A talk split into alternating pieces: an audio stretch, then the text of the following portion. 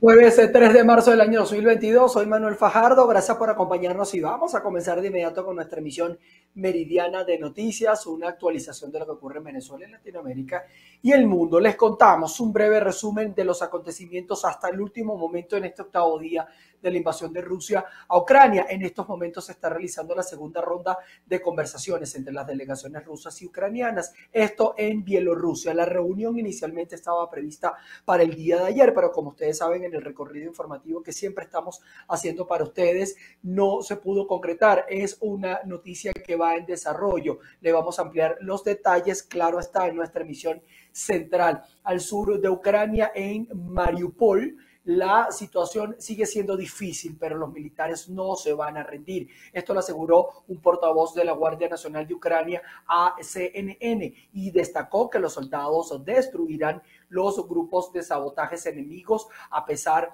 de los, de los constantes bombardeos a esta ciudad. Mientras tanto, la ciudad de Gerson, que se desató el pánico y los residentes tratan de conseguir productos de primera necesidad atrás de la toma de este territorio por tropas rusas el día de ayer. La ciudad portuaria tiene unos 290 mil habitantes, al menos esta zona que cayó en manos de Rusia la noche de ayer. Un convoy de unos 60 kilómetros de largo de tanques rusos, vehículos blindados de artillería, sigue camino hacia Kiev.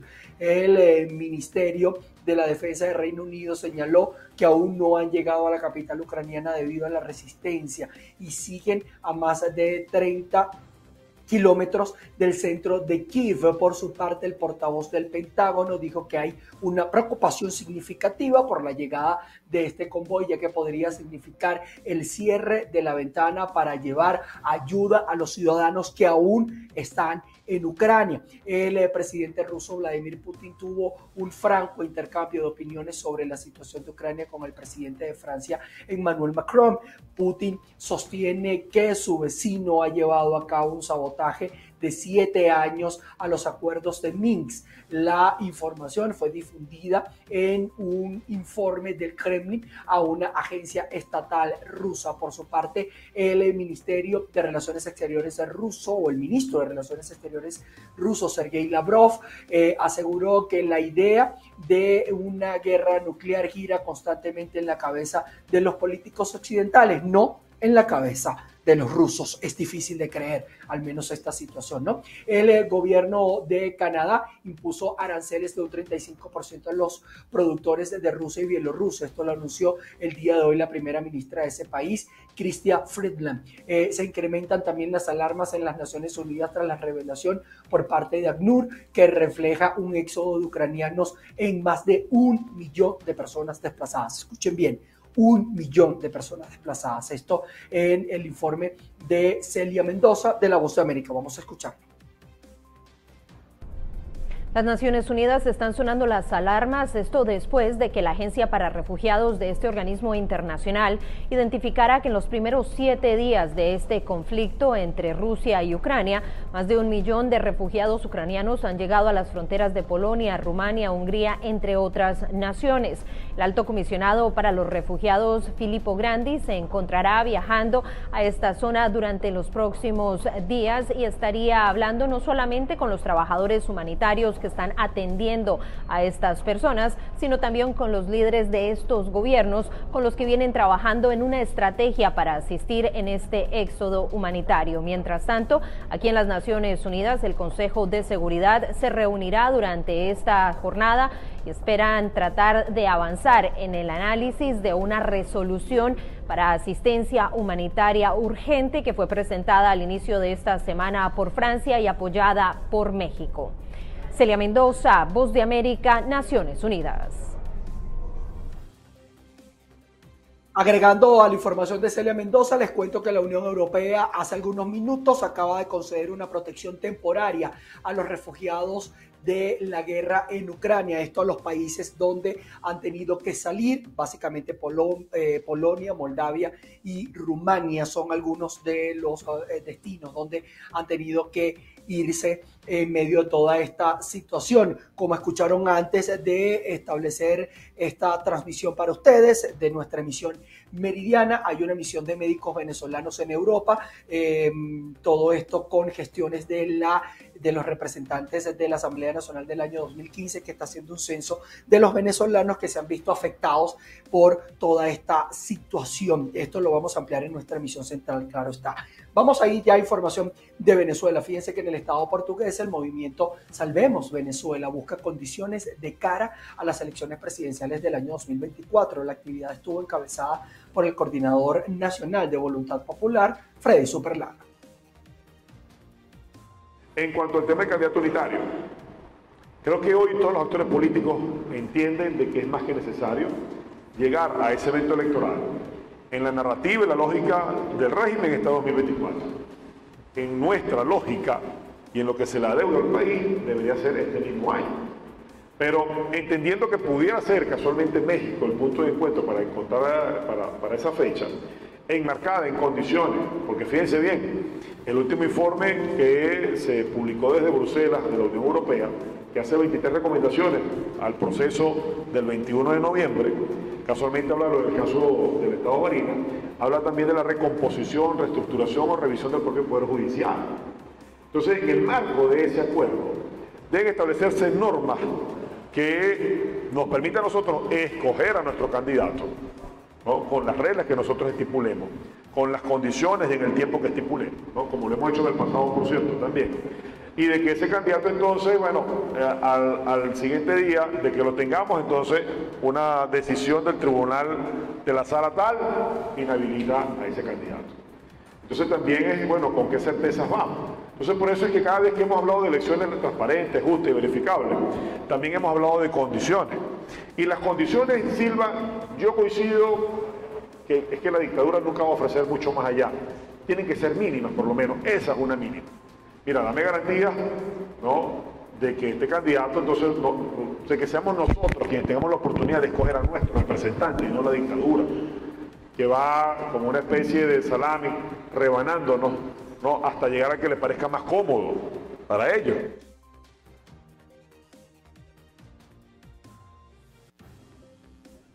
Vamos a pasar información sanitaria. Pacientes oncológicos protestaron en las puertas de la farmacia de alto costo en la ciudad de Maracaibo. Todo esto ante la falta de suministro de medicamentos. Establecemos el presente contacto desde la ciudad de Maracaibo en el estado Zulia. Nos encontramos en la zona norte de la ciudad, específicamente en el frente de la farmacia de medicamentos de alto costo. Se está llevando a cabo una protesta. Su nombre y apellido. Ángel Urdaneta. Ángel, principalmente sabemos que una de las exigencias que ustedes están haciendo es la petición de los medicamentos. ¿Qué es lo que está pasando específicamente? Eh, buenos días. Eh, realmente nosotros somos pacientes oncológicos. Durante más de un año hemos venido esperando medicamentos necesarios para nuestro tratamiento. Eh, hasta el día de hoy, la dirección de alto costo Zulia no, no nos ha dado una respuesta en relación a la petición que hemos hecho. Tenemos más de un año esperando las medicinas que son necesarias para preservar nuestra vida. Nosotros realmente queremos hacer un llamado a la ministra, al ministro de Salud, al presidente de la República, a la ministra de Salud, al gobernador del estado, al alcalde de Maracaibo, al gobernador del estado también, para que por favor intervengan y nos ayuden. ¿Cuántos pacientes están viendo afectados? Mira, estamos hablando de más de 1.500 pacientes afectados por la ausencia de medicamentos. No es posible que en el estado sur de Maracaibo tengamos más de un año sin el medicamento y hay otras zonas del país donde sí lo hay caso Caracas, caso Valencia, etcétera. Realmente se nos están muriendo nuestros pacientes. ¿Qué les dicen en, la directiva de la farmacia de alto costo? No, no hay respuesta, no hay respuesta. Sencillamente la dirección del, de alto costo Zulia dice que hasta, hasta la presente fecha no ha llegado medicina, que tenemos que irnos a nuestras casas a esperar que algún día llegue la medicina para sanarnos. Entonces no es posible que estemos viviendo esta realidad. O sea, por eso exhortamos a las autoridades que nos den una mano, que nos ayuden, que nos ayuden, que en este momento muchos de nosotros este, estamos en una situación crítica con la enfermedad y que requerimos estos medicamentos para poder eh, salvar nuestras vidas. Bueno, son al menos 1.500 pacientes que se están viendo afectados directamente en el estado Zulia. Con esta información despedimos este contacto. Quien reportó María Carolina Quintero. Distintos gremios de la salud, esto en el estado Guárico, exigieron al gobierno regional una mayor información ante la detención de 11 trabajadores de la Dirección Regional de Salud acusados por presuntos actos de corrupción. Aseguran que el sector de la medicina sigue estando en grave crisis. Ante el silencio que existe de parte de las autoridades del estado Guárico, una vez que han transcurrido siete días de la detención de la Autoridad Única en Salud, Rainer Rondón, y diez trabajadores más de esta institución pública. El gremio de la salud, además de sindicatos, exigen al gobierno regional y demás autoridades mayor detalles al respecto, sobre todo porque aseguran que las condiciones siguen siendo irregulares en este sector. Son, son muchos los comentarios que hay y que se ha tejido alrededor de esta situación. Que se busque realmente los responsables y que la justicia se cumpla. Nosotros hacemos un llamado y exhortamos a todo aquel que ahorita va a asumir la Dirección Regional de Salud que se ocupe y se preocupe realmente por todas estas denuncias que nosotros como responsables hemos hecho de que ya, ya está bueno, nos hace falta medicina, hace falta un sueldo digno, hace falta que todos los trabajadores del sector salud tengan las condiciones para atender a esa población que exige día a día que se sea atendido en óptima calidad. Toda esta situación también está afectando a los trabajadores activos e incluso jubilados, quienes denunciaron que siguen sin gozar de beneficios laborales. No contamos con atención médica asistencial, no contamos con medicamentos, no contamos con eh, algunos eh, beneficios que nos hemos ganado por ley porque la pensión de nosotros ha sido, la hemos pagado.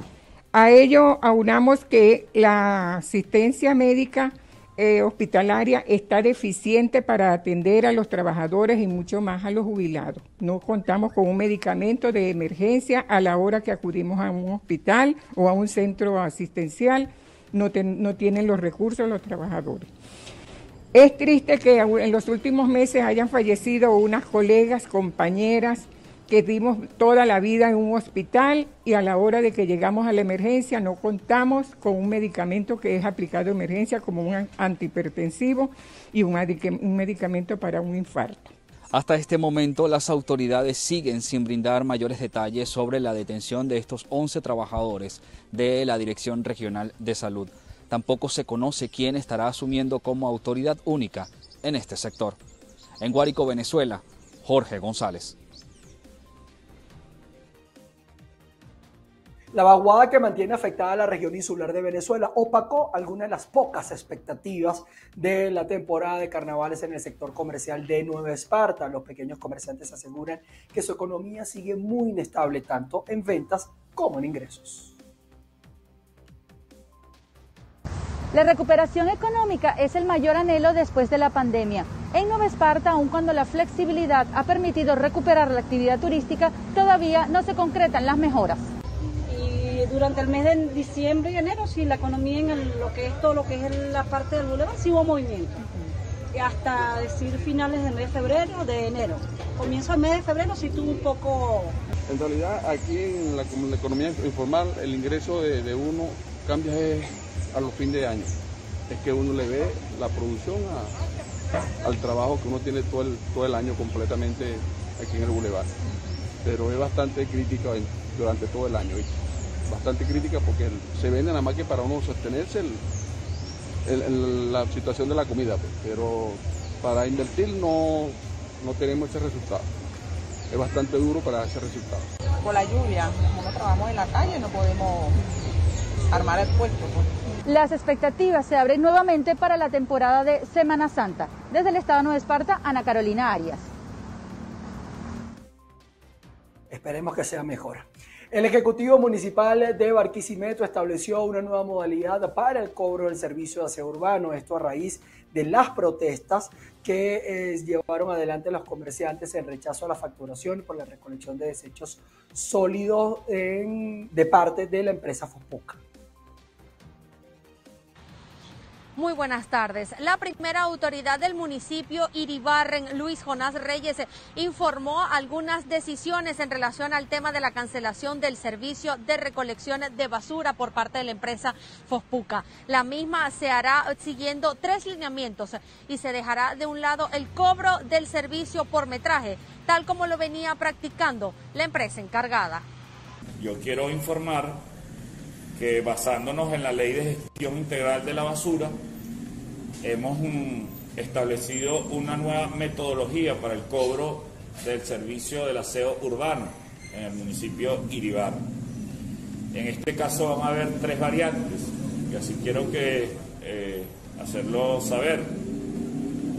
La primera de ellas está vinculada con la zonificación, es decir, dónde se encuentra el usuario o usuaria del servicio del aseo. esa zonificación no depende de la parroquia, sino de otras especificaciones más, más detalladas. Luego, eh, la actividad económica a la que se dedica, si es un restaurante, si es un comercio eh, donde venden víveres, si es una industria. Y luego, el tercer elemento es la declaración de sus impuestos, es decir, cuánto es la declaración mensual que realiza esta empresa a el CEMAC. Antes estaba establecido una metodología distinta, eh, vinculada creo que al metraje, ahora nosotros vamos a utilizar estos tres mecanismos para buscar un mayor equilibrio.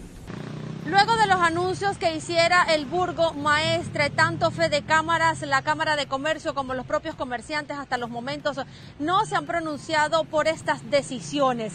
Es importante señalar que desde hace varios meses la alcaldía del municipio Iribarre junto con el CEMAT y los representantes de las cámaras de comercio se han estado reuniendo precisamente para llegar a algunos acuerdos de manera que los comerciantes cumplan con el municipio y el municipio pueda hacer la cancelación a la empresa encargada de recolección de basura. Desde Barquisimeto en el estado Lara reportó para ustedes Andreina Ramos. Y una situación irregular se presentó en la delegación del Cuerpo de Investigaciones Científicas Penales y Criminalísticas Las Acacias, esto en el municipio Valencia. Detenidos protagonizaron un mutín para rechazar presuntas violaciones a sus derechos humanos. Al lugar acudieron autoridades del Ministerio Público en, con competencia en derechos fundamentales. Gracias por el contacto que lo establecemos a esta hora desde el Estado Carabobo, región central de Venezuela. Nos encontramos en las adyacencias de la delegación municipal del 6CPC Las Acacias. Hace pocos minutos se registró una situación irregular. Según versiones extraoficiales, se conoció que los reclusos habrían realizado una protesta y un intento de fuga. Esto no ha podido ser confirmado por las autoridades competentes. Otras de las versiones que manejan los familiares fue la denuncia por los constantes hechos de violación a los derechos humanos de los presos que van desde la situación precaria que tienen en estas instalaciones de salud, también alimentación. Sin embargo, estamos a la espera de que estas versiones puedan ser corroboradas por los organismos del Estado. Se pudo observar policía de Carabobo, también un fuerte despliegue del 6CPC. Cerraron todo el perímetro, impidiendo el paso tanto a los familiares como a los periodistas que se encontraban realizando la cobertura desde la zona. Minutos más tarde se reabrió el paso y según versión extraoficial pudimos conocer que ya la situación ha sido controlada. Es parte del reporte que podemos aportar a esta hora desde la región central de Venezuela, quien le reporta Ruth en la Verde. Les cuento que en el estado de Mérida también eh, personas de distintas organizaciones sociales, políticas y civiles salieron a las calles, todo esto para rechazar esta invasión de Rusia a Ucrania. El reporte lo tenemos desde esa región andina del país. Amigos de PITV, el día de hoy en el estado Mérida los dirigentes de la oposición venezolana se sumaron al llamado para protestar, esto como parte de la convocatoria a nivel nacional para apoyar a la población de Ucrania y rechazar los ataques de Rusia. Nosotros nos encontramos acá en la esquina del Judo de la ciudad de Mérida, Avenida 5 con el viaducto Campo Elías, levantando nuestra voz de protesta en contra del imperialismo ruso y a favor de la lucha del pueblo ucraniano por mantener su integridad y su soberanía. Lo que está sucediendo en Ucrania es una vil intervención una vil, un vil ataque en contra de población civil que además está tipificando en crímenes de guerra en contra de un país que simplemente está defendiendo su autonomía. Y es inadmisible que quienes desgobiernan a Venezuela pretendan apoyar a un régimen terrorista como, el, como es en este caso el, el imperialismo, lo que representa el imperialismo ruso. La lucha de los ucranianos también es la lucha de Venezuela por tener democracia, por tener instituciones, por tener soberanía, por tener integridad. Y en ese sentido nosotros nos solidarizamos con Ucrania, con un país que además ha sido sometido, que fue sometido por parte de la Unión Soviética los representantes de los diferentes partidos políticos del Estado Mérida aseguraron que se mantendrán en los próximos días exigiendo el apoyo para la población ucraniana y a la administración de Nicolás Maduro a mantenerse neutral con respecto a este conflicto. Con esta información nosotros despedimos este contacto informativo. Reportando desde el Estado Mérida, soy José Gregorio Rojas, BPI TV. Con esta información establecemos primera pausa comercial. Al regreso vamos a ver la reacción de la alta comisionada de los derechos humanos Michelle Bachelet ante toda la situación que está ocurriendo en Ucrania. Ya se los contamos. Continuamos con ustedes. La alta comisionada de las Naciones Unidas para los Derechos Humanos, estamos hablando de Michelle Bachelet, ha mostrado su preocupación por la situación en Ucrania durante la reunión de emergencia realizada este jueves en Ginebra. La alta comisionada ofreció la información más reciente recogida por su oficina sobre el impacto de la invasión a Ucrania. Bachelet denunció el uso de armas prohibidas en la invasión rusa a Ucrania.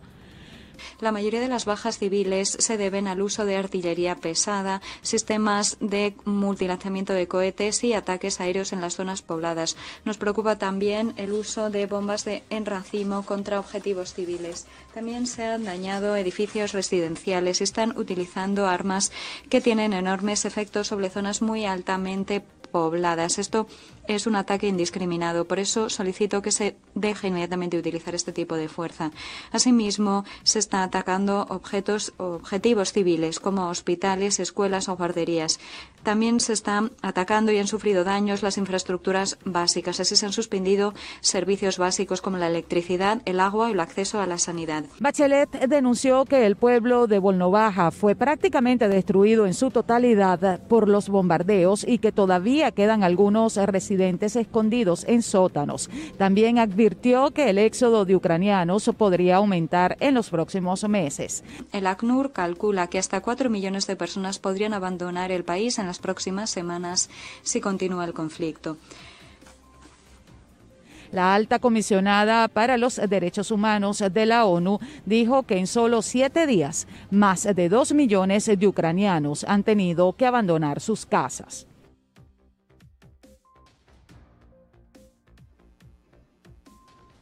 Y el presidente de Brasil, Jair Bolsonaro, dijo que esta nación puede enfrentar dificultades para importar fertilizantes agrícolas de Rusia. Todo esto debido a eh, la situación con Ucrania. Brasil considera que puede enfrentar dificultades para importar fertilizantes agrícolas de Rusia debido a la invasión a Ucrania. Recordemos que si bien Rusia y Bielorrusia son muy importantes, con un gran porcentaje de lo que importamos, 40% de potasio y nitrógeno, lo que pasa es que tenemos otros socios que pueden suplir eso. La ministra aseguró que Brasil se encuentra en conversaciones sólidas con socios como Canadá que van a poder suplir esas importaciones. Potencia agrícola mundial, Brasil importa más del 80% de los fertilizantes que utiliza, según datos del Ministerio de Agricultura. En tanto, el presidente Jair Bolsonaro defendió la explotación de minerales en territorios indígenas para reducir la dependencia externa de estos productos. El mandatario insiste en la expansión de la minería y otras actividades económicas en la Amazonía desde antes de convertirse en presidente en 2019. Bolsonaro se reunió con el presidente ruso Vladimir Putin en una visita a Moscú cuestionada por Estados Unidos una semana antes de la invasión e insiste en que Brasil se mantiene en la neutralidad respecto al conflicto. Sin embargo, Brasilia apoyó el miércoles una resolución de la Asamblea General de las Naciones Unidas que deplora en los términos más fuertes la agresión de la Federación de Rusia contra Ucrania.